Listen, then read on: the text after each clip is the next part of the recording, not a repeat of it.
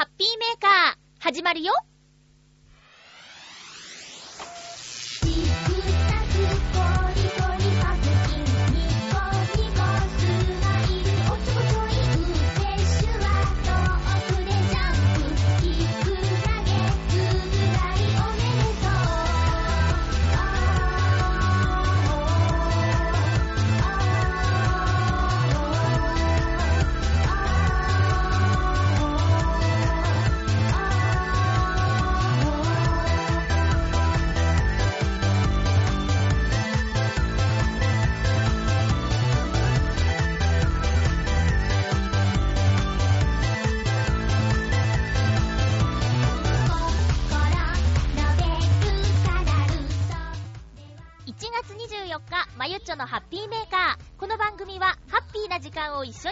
ましょうというコンセプトのもと、ちょあへよ .com のサポートでお届けしております。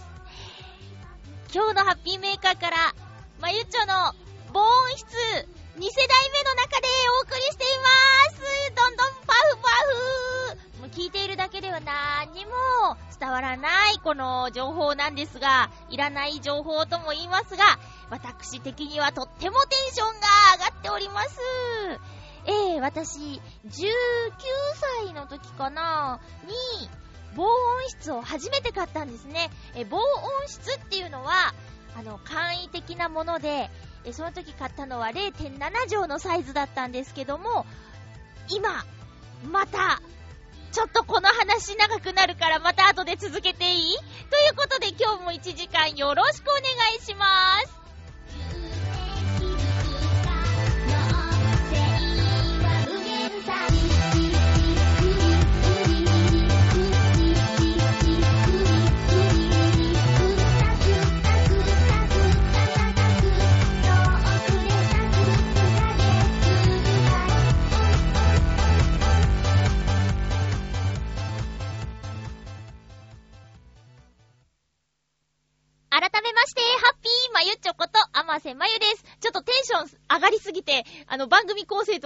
に無視した流れになってしまいましたけども、そうなんですよ。今日から防音室2世代目の中でお送りしているんです。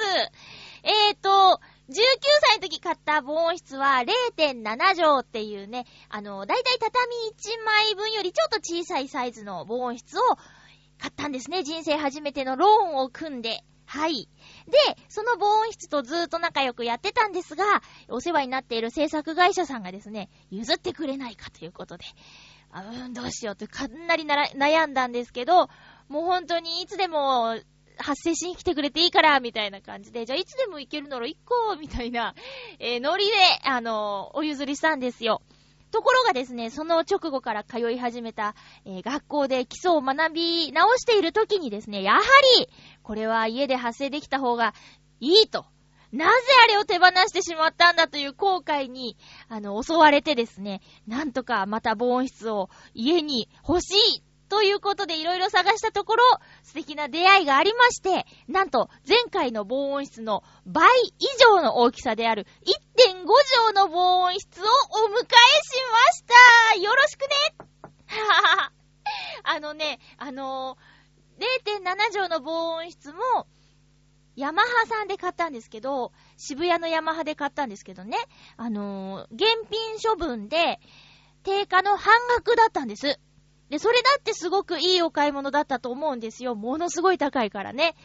ええで、今回のこれ、またね、中古なんですけど、中古なんですけど、2007年製のもので新しいでしょ？しかもです。0.7畳の防音室を買った時と同じお値段で手に入れることができたんですね。う嬉しいね。ということでテンションが上がっておりますが、え、でかいということは、お部屋に入れるのもまた一苦労でございます。あのー、若干のお部屋が圧迫されておりますが、そんなこと関係ねえんだよということで、えへへえーこのスタジオの名前もまた決めなきゃいけないですね。あのー、高さもね、前よりもたあるんですよ。ハイタイプって言ってね。だから、ジャンプしたりしても大丈夫なんです。飛んだり跳ねたりしても大丈夫なんです。えー、もう、すごい嬉しくて、あの、先週割とこの中で過ごすことが多かったですね。えー、暇さえあれば、この中に潜り込んでですよ、えー、発声をしまくるという。滑舌練習をしまくるという。しかし、滑舌練習ってやりすぎると、口がね、滑るようになります。あの、やりすぎは何でも良くないと。毎日継続して少しずつやらないと、いかんのだなということをね、また改めて、お調子者だな、まゆちょということをまた改めて気づいたわけですね。え、そんなこんなで、え、今週からまた、あ防音室の中でやるので、絶叫してマイクは外して絶叫してしまいました。ははは。今までもね、ご近所迷惑だったと思うんですけど、あそうですよ。ミッチェローニさん呼んでも大丈夫だと思いますよ。うん、どっかの物置の CM みたいになっちゃいましたけどね。え、ミチェローに呼んでも大丈夫みたいな。うん、そんな感じですよ。そんなミッチェローニさんが、って皆さん知ってますよね、ミッチェローニさんって。えー、ミッチェルのラブミッション、木曜日配信してますけど、ミッチェルのラブミッションに出てくる、イタリア親父ですよ。うん。ちょっとね、チョアヘヨのリスナーさんとしては、このミッチェローニさんを押さえといた方がいいんじゃないかなと思うぐらいの強烈キャラクターなんですけども、このミッチェローニさんがですね、なんと、ツイッターを始めたそうです。え、ツイッターを。もうどんだけですか？ねえ、ツイッターやってないパーソナリティさんだって、チョアヘヨの中にいますからね。それを差し置いて、えー、ミチェローニさんがですね、ツイッター始めてるので、興味のある方は、えー、ぜひ、フォローしてください。チョアヘヨのアカウントがフォローしている中に、ミチェローニさんいますから、えー、ぜひ、探してフォローしてください。恋の悩み相談とかもね、乗ってくれると思います。ミチェローニさん。うん。え、そんなこんなで、え何の話してたんだっけ？そうそうそうそう、もう一つの中だから、ミッチェローニさん呼んでも大丈夫っていうことです。え、さて、え、前回の放送を聞いて、え、お便りをいただいているのでご紹介したいと思います。ハッピーネーム、コージーアトワークさんです。ありがとうございます。まゆっちょハッピー、ハッピー？キル毛布。私は1年前から使っています。なんと色はまゆっちょとお揃いのオレンジ一生今も着てます。え、今年から基本暖房は入れないことにしているので、寒い夜は本当に助かります。えらい。節電に協力してるんですね。え、ちなみに、冬の部屋着はフリースの2枚重ねに手袋着用。さらに寒い時は布団の中に寝袋を持ち込んでいます。今週のまゆちょは防音室でぬくぬくですか？なんだか昨日見た外猫のミケが誰かに作ってもらった発泡スチロールの家でぬくぬくしていた姿がまゆっちょのように思えました。私も真似して部屋の中に段ボールか発泡スチロールで小屋を作っちゃおうかなでは、ということで、コージアットワークさん、ありがとうございます。まずは、節電ね。偉いですね。え、もしかしたら、屋外にいる時より、室内にいる時の方が厚着なんじゃないかって思ってしまうようなフリース2枚重ね、手袋着用。素晴らしいです。うーん。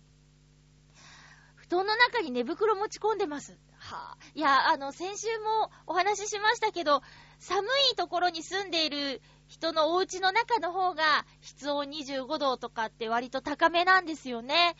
いや、今、あのー、この防音室の中はもしかしたらもうちょっと暖かいかもしれないんですけど、あのー、7度とか6度とかですからね、室温。我が家は。うん。寒いよ。部屋の中で息が白いんだもん。ねえ。うちもね、あのー、あんまり使わないようにはしているんですけど、それでも、ポカポカカーペットは使ってますね。ごめんなさい。夏と冬は電気代がぐんと上がるのはエアコンとかそういう暖房器具のせいですよね。気をつけなきゃとは思ってるんですけど、でも例年よりは、あの、減ってるはずです。夏も冬も減ってるはずです。もちろんのことですけどね。それにしても何色かある色の中でオレンジを選ぶとは素敵じゃないですか。いや、あの、いつもの私ならね、ブラウン系を選ぶところだったんですけど、ちょっとね、着てるものが明るければ、気持ちも明るくなるかなって、沈んでるわけじゃないですよ。ただ、あの、冬寒いからね、この太陽のお日様の色のオレンジを選んだわけですよ。うん。今もほんと着てます。皆さんほんとおすすめなのでね、これぜひ見かけたら一つ買っとくといいと思います。あとは猫。ミケ、ミケが、発泡スチロールの家でぬくぬく。はぁ、防音室みたいな感じですね。小さいところでね。そう、だだっ広いところにいたら、寒々しいからね、だだっ広いところに一人でいたら。ねえ、こう、やっぱりね、1.5畳ぐらいが落ち着きます。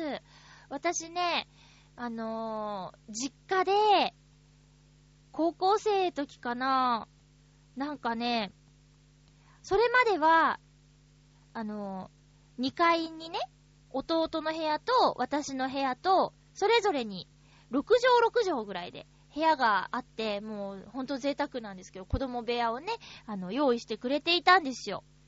あませさんちは。そうなんですけど、なんだかね、私はある部屋に目をつけたんですね。えー、当時、フローリングに憧れていた私は、あのー、今で言うウォークインクローゼットのような一角がうちにあってね。それは、2畳ぐらいかな。3畳あったかな ?3 畳あったね。3畳の、そのウォークインクローゼットに、あの、タンスがね、2個ぐらい入ってて、で、うまくすればここ部屋になるんじゃないかと思ったんです。小窓もついてたし。で、どうやって説得したのかなとにかくね、その3畳ぐらいあるけど、実質2畳みたいな部屋に、テーブル、机？机入れて、そこをね、我が城にしたんですよ。まあ、そん時からですかね、なんか狭いとこが落ち着くのは。うん。あれ、あれが影響してますね、今の私。まあ、ただ単にフローリングがいいって言って選んだんですけど、その2階の子供部屋はどちらもカーペット張りだったんですよね。それでだと思います。あそこね、よかったよ。なんか、まあ、勉強がどれだけはかどったかはわかりませんが、あの部屋の中でよく歌ってたし、あと本読んだりしてたかなもうね、声優さんになるんだっていう頭しかなかった高校生時代ですから、なんだかその、雑誌とか、こう、アニメ関係の雑誌とかをめちゃめちゃあの中で読んでたなーって今思い出した。このね、今の防音室のサイズがね、まさにそんな感じですね。うん。思い出した。えー、コージャットワークさんは、段ボールとか発泡スチロールの中に入らなくていいと思います。そんなことをしないで、えフリースあと1枚増やしてください。割と足が寒くないですか？このね、着る毛布とか着てても、足がね、寒いんですよ。足もね、マシュマロ靴下っていうの履いてるんですけど、それでも寒いですね。えー、なんとかこの足元対策を、あ、あとこのね、スリッパ。こう、もこもこスリッパも履いてるんですけど、それでも寒いんだなぁえー、コージアットワークさん、まだ、まだまだ寒い日が続きます。来週、この一週間、えー、一番寒いとかって天気予報で言ってましたけど、毎週毎週一番寒いって言ってるかもしれないですけど、この先数週間。まあでも気をつけてくださいね。皆さんの周りで風邪をひいている人はいますか？この間ね、学校行ったらね、クラスメイトが割と風邪ひいてるとか、風邪ひいてたとかで、一周しちゃうんじゃないかってちょっと怖いんですけど、なんかね、聞くとこによると、まあ、人それぞれかな、お腹に来るっていう人がね、その日聞いたら多かったかな。あとはね、咳が、あの、熱も鼻も何もないのに、咳だけ出るんだっていう人もいたりしてね。えー、私まだ、まだ元気なんですけど、あの、本当に頑丈になったなって思いますね。えー、でも油断してたら急に来るので、気をつけなきゃなとは思ってるんですけど、皆さんもね、えー、早めの葛根糖で、えー、用心してください。体をね、冷やしすぎると良くないとかって言いますよね。あのー、先週はね、ハッピーメーカーで以前一緒に番組をやっていた大好きなともさんと会ってきましたよ。えー、ともさんがね、あのー、私、浦安に住んでるんですけど、ちょっとこう、こっちの方寄りでお仕事があるってことで、終わってからランチしようよってメールもらってね。私も、ともさんに会いたいなって思ってたんです。で、連絡しようと思ってたら連絡が来たから、すごく嬉しかったんですけど、えー、水曜日かなうん。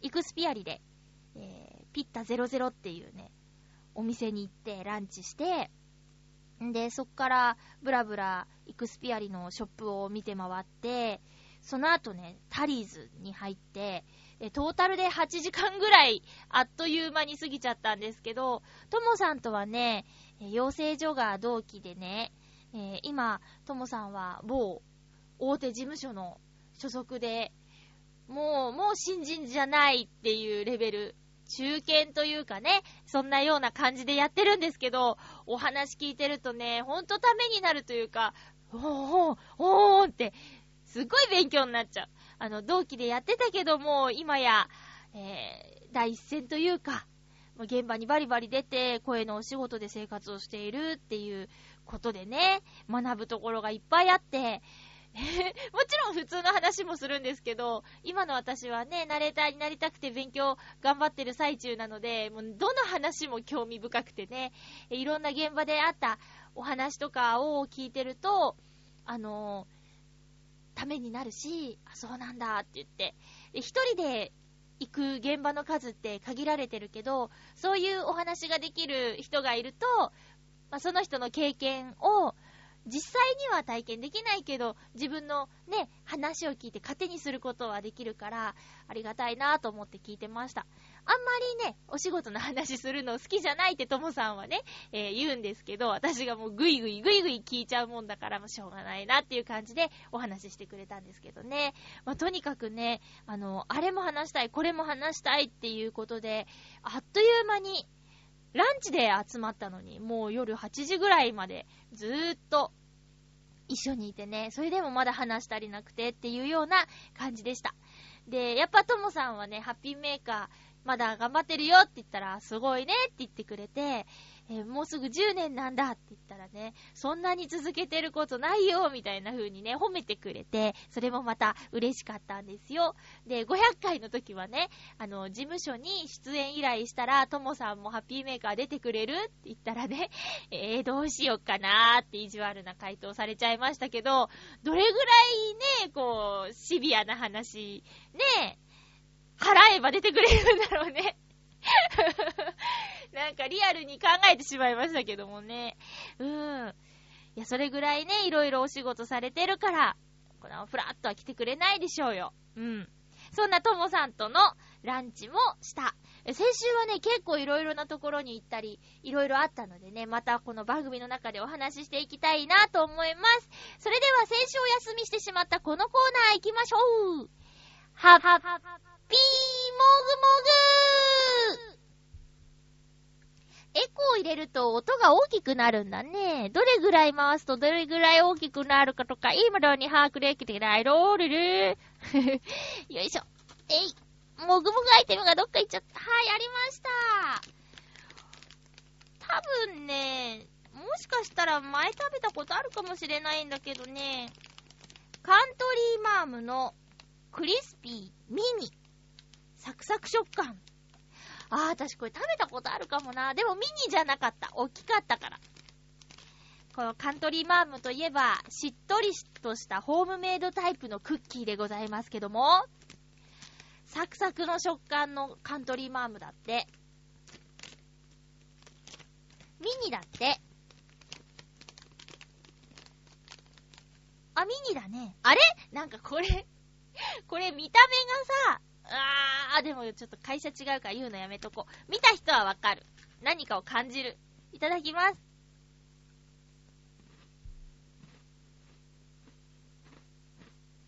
うん。うん。うん。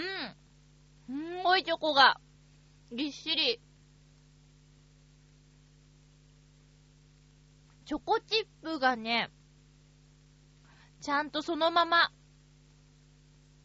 なんでですかね、焼いてあるのに、チョコチップの形のまま、この生地の中に入ってて、噛んだらチョコチップが、あの、クッキーのサクっていう食感じゃない、チョコチップのパリって言ったら変か。なんか、ま、チョコを噛んだ感触がちゃんとあってね。え、不思議。美味しいよ。美味しいけど、私これ絶対食べた番組の中で。やっぱりどちらかというと、しっとりした方が好きかな？言ったな、私同じコメント言いましたね。しまった。食べたら思い出すんだよね。何食べたかとかさ。忘れちゃうよ。新発売とかじゃないとさ。まあまあ、いっか。皆さんも、もしかしたらまだ、カントリーマームはしっとりしか知らないぞという方もいるかもしれませんよ。え、だからぜひ、もぐもぐしてみてください。なんかね、オープニングで話しすぎちゃったからね、このままハッピートーク行こうと思います。音楽も一応用意してたんですけど、喋るハッピートーク必要以上にしゃ、しゃけんでしまいましたけどもね。えー、今日のハッピートークテーマは、おすすめの本2012ということで、え、今年もまゆちょは年間12冊本を読もうと思います。えー、そして皆さんからおすすめの本を送っていただきました。または、あなたが読んで、これは面白いぞと思った本でもいいよということで、えー、お願いしております。まずは、これはね、メッセージ書くのに、どれぐらい時間を使ってくださったんだろうっていうぐらいの対策ですけど、ご紹介しましょう。ハッピーネーム、フクロウの騎士さん、ありがとうございます。まゆっちょさん、皆様、ハッピー、ハッピー今週のテーマ、おすすめの本2012について、基本的に私の読む本とまゆっちょさんの思考が違うので、まゆっちょさんに勧められる本はありません。きっぱり。かっこ笑いですね。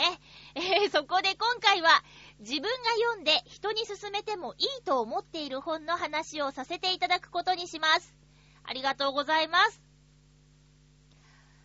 一冊目は、ビョルン・ロンブルグの、ビョルン・ロンブルグの、環境危機を煽ってはいけない、地球環境の本当の実態です。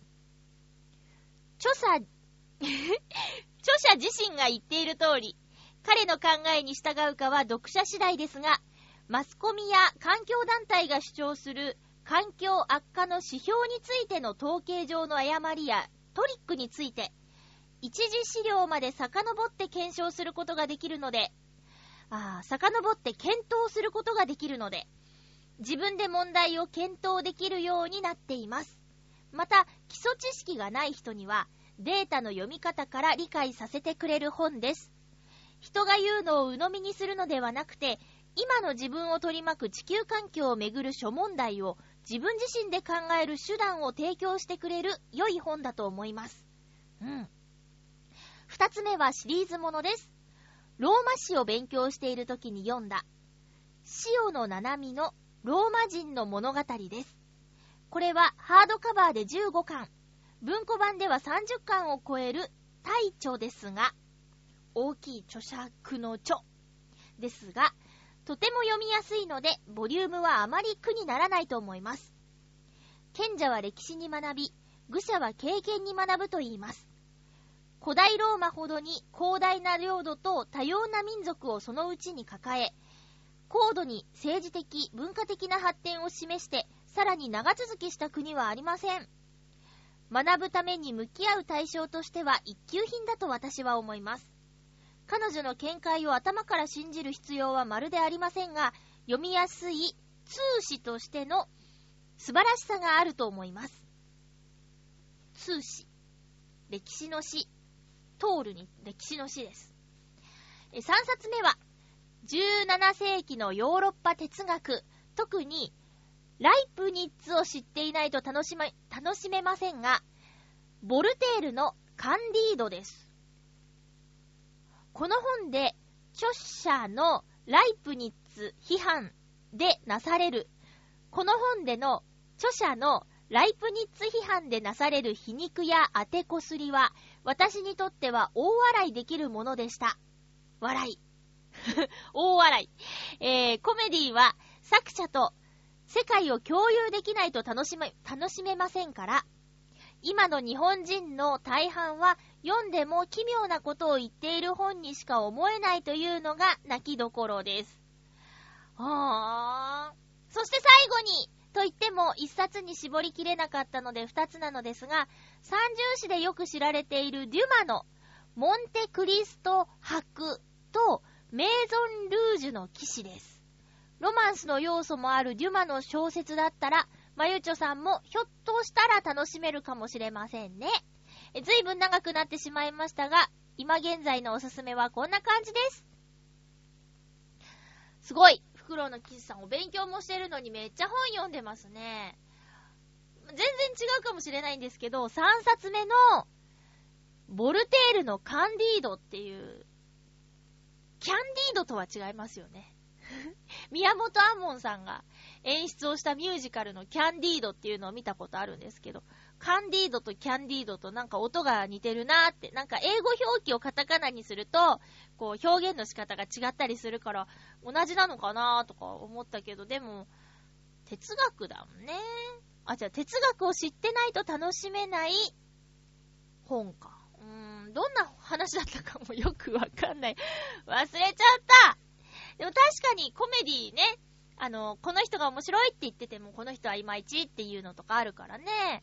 私は、あの、本じゃないですけど、コメディというか、とっても面白かったのは、あの、勇者ヨシヒコと魔王の城っていうドラマがすっごく面白かったんですけど、その話をね、ともさんにしたら、あれ2話まで見てやめちゃったって言ってたから、あの、好きなものが似てたりするともさんでも、ちょ、コメディでね、ハマるハマらないとかあるんだなと思って。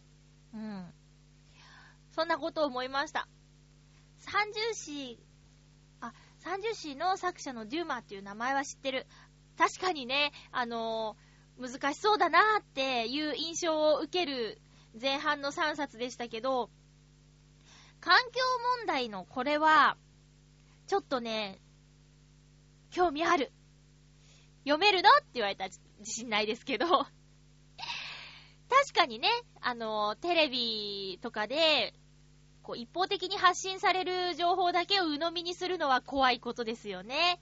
だから、資料を見て、実際自分の目で見て確かめてどう感じるのかどう思うのかとか、その資料から何がわかるのかとか、その純粋な数字とか、えー、実験結果とか、そういうものだけを見て、テレビで喋ってる人の感情とか抜きにして、知るっていうのも大事だよねって思います。それぐらいかな。いや、でもすごいねって思った。もうほんと単純に。ありがとうございます。まゆちょに勧められるのはないけどって言っていっぱい書いてくれてありがとうございます。え、七星さん、ありがとうございます。まゆちょ、ハッピー、ハッピー？おすすめの本ということで、二つ小説をあげさせていただきます。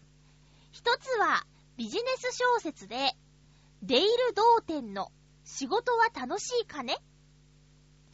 悩み多いビジネスマンが、とある老人とビジネスについて語る小説です。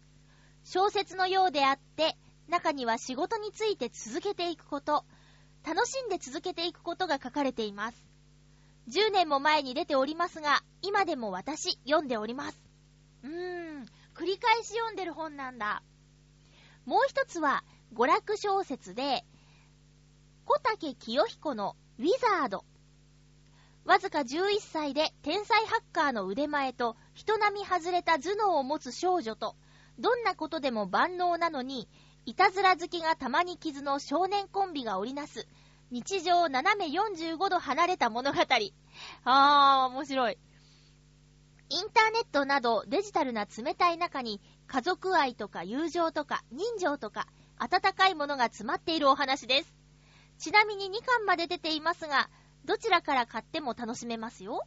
この2つなら気軽に楽しく何度でも読めると思いますので、おすすめさせていただきます。おう、これは面白そうですね。うん。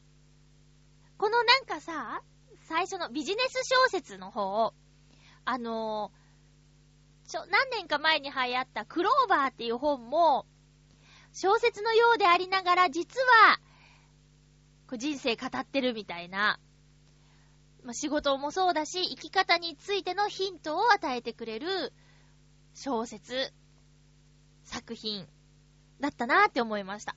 うん。このね、私割と、設定というか、登場人物の年齢が好きですね。11歳。うん。あと、日常なんだけど、ちょっとファンタジーみたいな。これはね、気になります。2巻まだこの先続くんですかね ?3 巻とか出て、できてきちゃうのかな完結してからがいいな。こう、ワイワイって読んでて、おー、続きまだっていう状態がしんどい。もうちょっと待ってみようかな。と思いました。さてと、続きまして、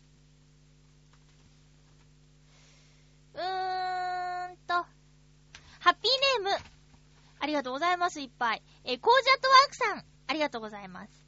まゆっちょ、ハッピー、ハッピー？2012年おすすめの本を3冊ほどあげちゃいます。皆さん結構本読んでますね。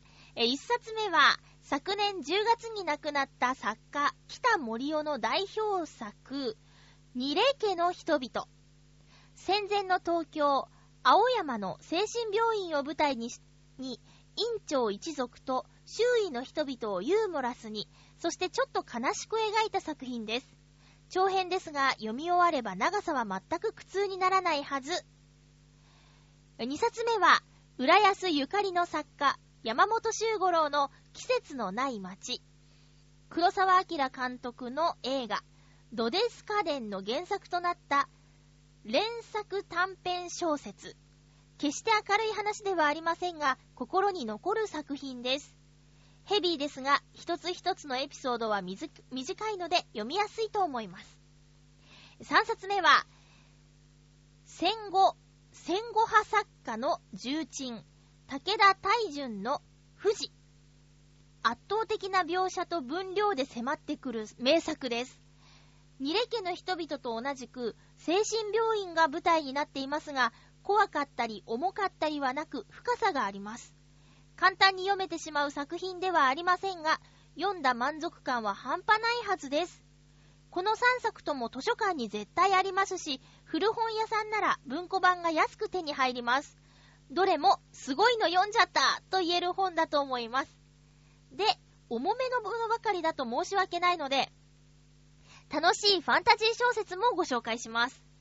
早川文庫から出ているデビッド・エリングスのベルガリアード物語は、独自の世界観とテンポの良い会話が楽しめる正統派のファンタジー。全5巻ですが、続編や姉妹編も出ているので、ハマったら当分抜けられません。機会があったらぜひお試しください。では、ということで、コージアットワークさんありがとうございます。今すごく恥ずかしい発言をしてもいいですか？山本修五郎さん、浦安の方なんですか？すいません、存じ上げなかった。今までずっと知らなかった。山本修五郎さんという名前は知っていますが、浦安ゆかりの作家さんなんですか？これは申し訳ない。知らなかった。そうなんだ。なんか、あれですね、あの、名作、名作を3冊お聞きしましたね。とりあえず今の率直な感想は、敷居が高いぞという感想ですね。そうなるだろうと察したコージアトワークさんが楽しい小説もご紹介しますって書いてくれたのすごいなんか心遣いが嬉しいね。だけどさ、その、合うものばっかりっていうか、なんか軽いのばっ、軽いのって言ったら失礼なのかな？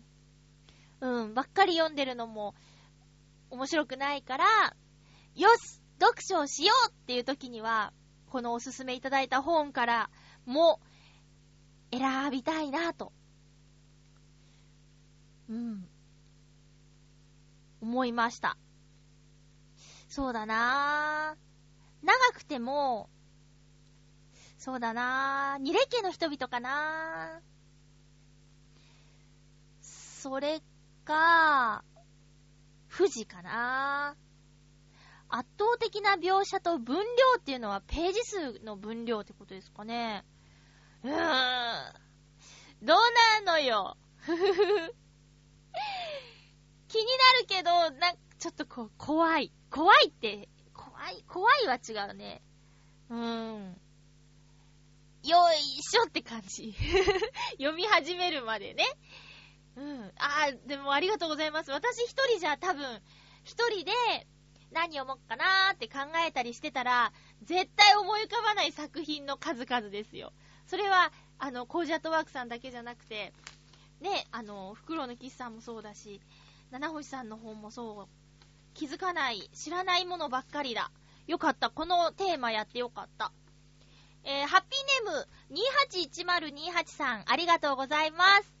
まゆっちょハッピー、ハッピー？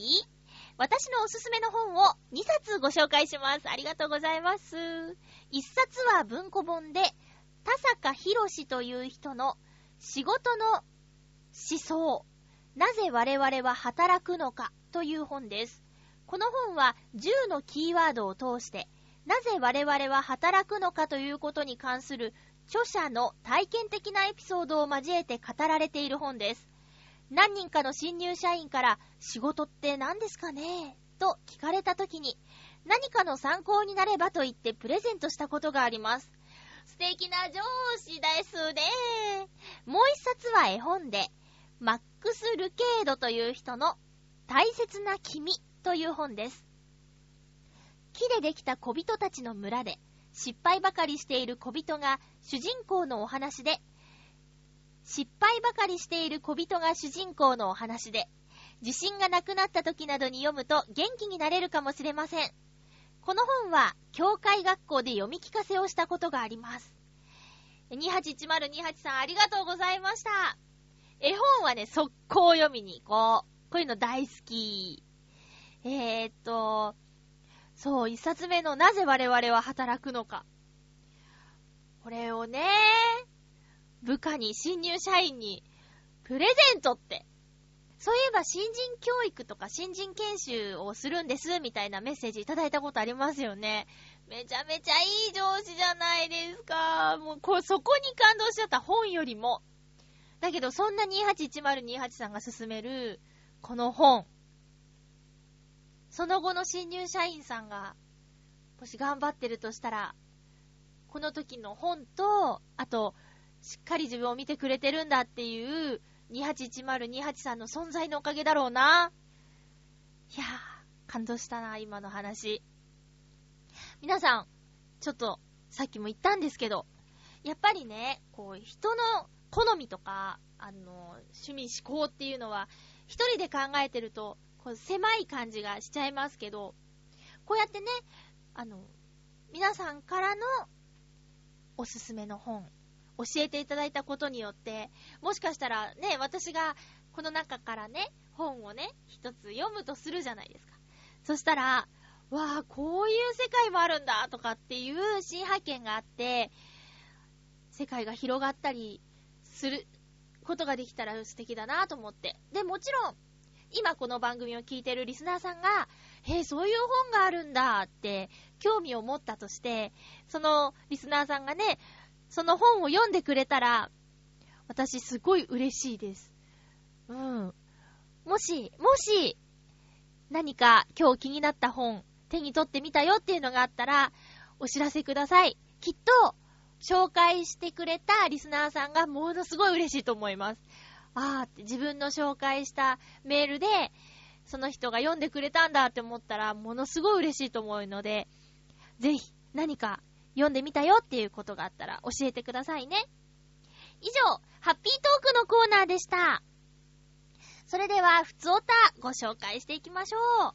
え先週のテーマトークだった、お餅の話ね。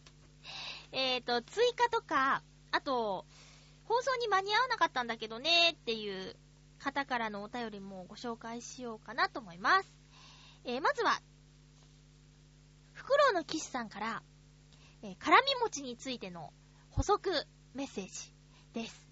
えー、まゆちょさん皆様、ハッピー、ハッピー？先週のテーマの補足です。辛み餅は、大根おろしと醤油をかけて食べる食べ方です。私は当たり前の食べ方だと思っていましたので、説明不足になってしまいました。思い込みというのは怖いものです。笑い。えー、ところで、辛みの強い大根については、食べ方の問題ではなく、品種の問題です。私が思いつくのは、首都圏の人間なので、辛みの強い大根は、白首大根系の練馬大根ですね。練馬大根は青首大根に比べて収穫が困難なので、現在では数十軒の農家でしか作られていないそうです。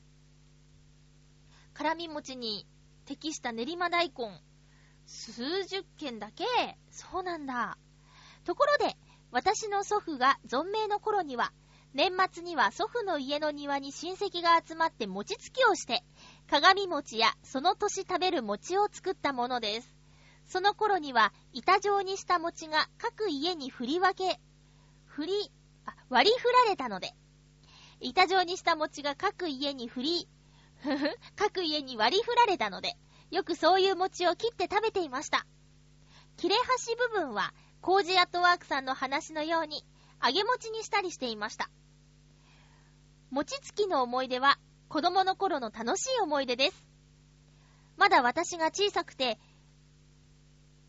杵の重さを扱いきれず、狙いを誤って臼の縁を思い切り叩いたとかね。テーマのおはしお話のおかげで思い出しましたというメッセージありがとうございます。そうね。私も幼稚園の時に餅つき大会とかありました。あれ重いですよね、子供にはね。お父さんが張り切って翌日腰が痛いとかっていうのはもうあるあるだと思うんですけども、すごいね、その親戚が集まって餅つき大会をして、鏡餅もちゃんと作ったものでっていう、そういうのってもう大事にしたいよね。いや、うちもね、そういうのは、もう、そう、幼稚園とか小学校の行事でしかないですけど、憧れるもんな今でもちゃんとね、そういう年末は親戚で集まりましょうねってやってるお家はね、本当に素晴らしいから、えー、めんどくさいなーとかって思わないで、もしね、そういうことをやってるお家の人だったら、行った方がいいよ。そして、こう代々繋げていく自分が助けになった方がいいよ。うん。辛み餅ね。ほんとの、このフクロウのキスさんのお好みの辛み餅は、練馬大根がベストってことか。だけどその練馬大根が最近少ない、栽培が難しくて少ないんだよっていう。なるほど、そっか。大根おろしだけじゃなくて醤油もかけるんですね。リスナーさんの中でこの辛み餅、うちもこれ好きみたいな人がいたらぜひお便りくださいね。続きまして、あー、ハピネムカズさん。なんか久しぶり。ありがとうございます。ちょいちょいくれますよね。えまゆっちょハッピー、ハッピー？お正月、お餅と言ったら、お雑煮ですね。まゆっちょんちのお雑煮ってどんなの？うちんとこのお雑煮はね、シンプルだよ。かつおだしの醤油味。角餅、過去焼かないです。と、葉っぱ。え、ばあちゃんとこは白菜だった。え、食べる直前に鰹節をたっぷりかけていただきます。へえ、ね、シンプルなお雑煮でしょ？箸休めに数の子を食べますけどね。お雑煮って地方によって違いますからね。まゆっちゃんのお雑煮はどんなのかなと思って、上京してお雑煮変わった？というメッセージありがとうございます。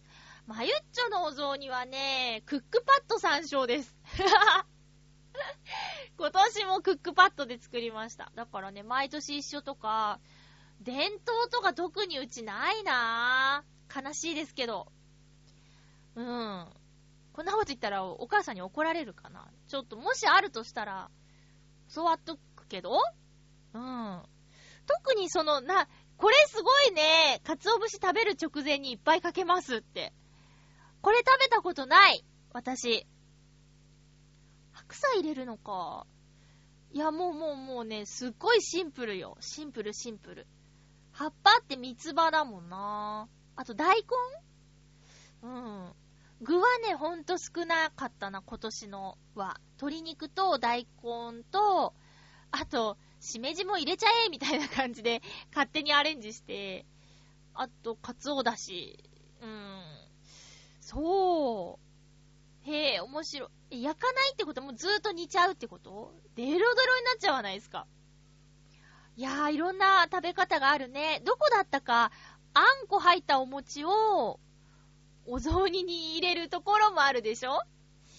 食べたことないけど。うーん。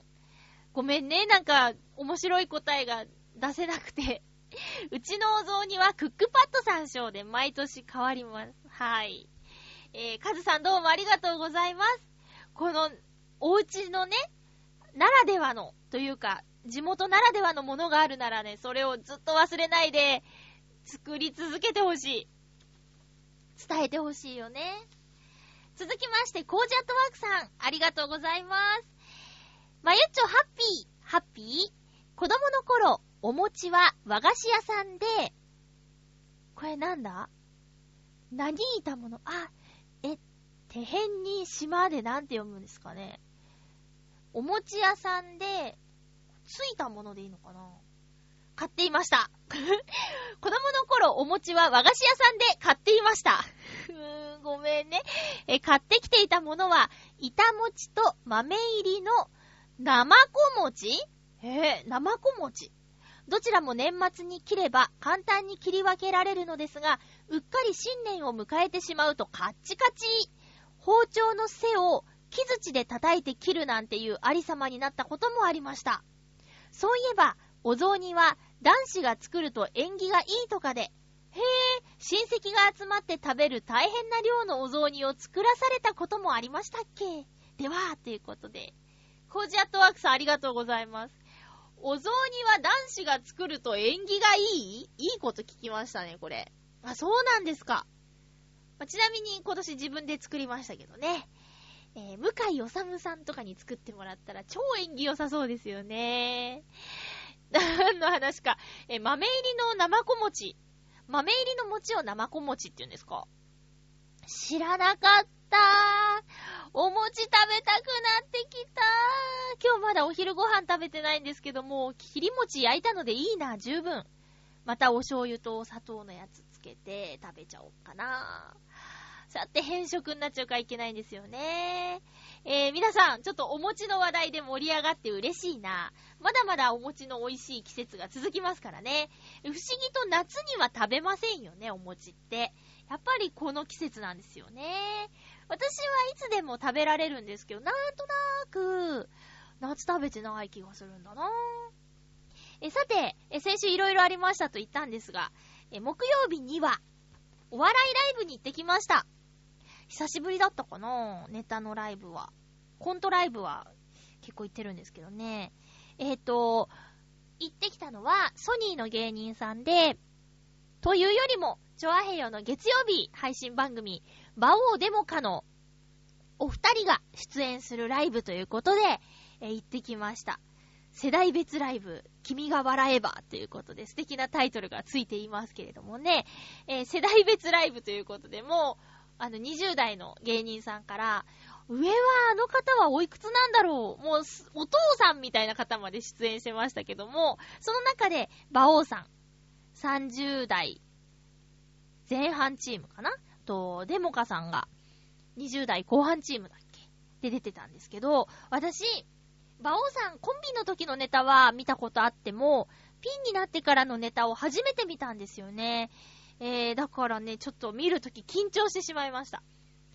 なんかもう長いお付き合いなので、こう知ってる人のネタを見るのとかってちょっとね、緊張しますよね。多分見られてる方も嫌かな。でもプロ意識でそんなこと考えないかな。わかんないけど、まあ、とにかくね、ちょっとドキドキしてたんですけど、あの、面白かったです。えー、馬王さんって、競馬の予想とかがね、趣味なのか、特技なのかな？で、えー、そのまさに馬のネタだったんですよ。で、馬王っていうぐらいだから、今までもね、そういうのやってたのかなと思ったら、今回初めてそういうネタやったっていうからね、えー、私の中では驚きだったんですけど、えー、まあまあ、今回のネタはね、出来たてほやほやって言ってたから、これからいっぱい練習して煮詰めてったら、もっと良くなると思ったし、いつか、浦安のイベントとかでね、チョアヘヨの代表として、えネタを見せてもらえたら嬉しいなぁなんて思いました。そして、え大塚デモカさんは、あの、ツイッターとかね、フェイスブックでのやりとりはあっても、お会いするのは初めてだったんですよ。そしたらね、え一緒に行ったのは、めぐみさんなんですけど、めぐみさんも私も、もう一緒の感想だったんですけどね。デモカさんは、背も高くて、イケメンでした。うーん、びっくりした。チョアヘヨ初のイケメンキャラ登場ってことで ねえ、で、えっ、ー、と、デモカさんもピンの芸人さんなんですけど、これはね、ネタはね、あのー、大爆笑っていうのは、難しいけど、こう、くすってなっちゃうような、元劇団員ということもあって、お芝居がね、お芝居の要素が強いかな。うん。そんな感じでした。なんか意外な感じ。でもね、ずっとね、馬王さんとデモカさんのネタは見たいなと思ってたので、ようやく叶ってよかったなと思って。で、ね、あの、めぐみさんとデートもできたし、他の出演してた芸人さんで、私がね、ちょっと気に、気になっちゃったのはね、カンカンさんっていう人で、今回のライブの主催をしていた方なんですけど、カンカンさん面白かった。バオさんのブログとかにもたまに名前が出てきてて気になってる方だったんですけど、カンカンさんは面白かったですね。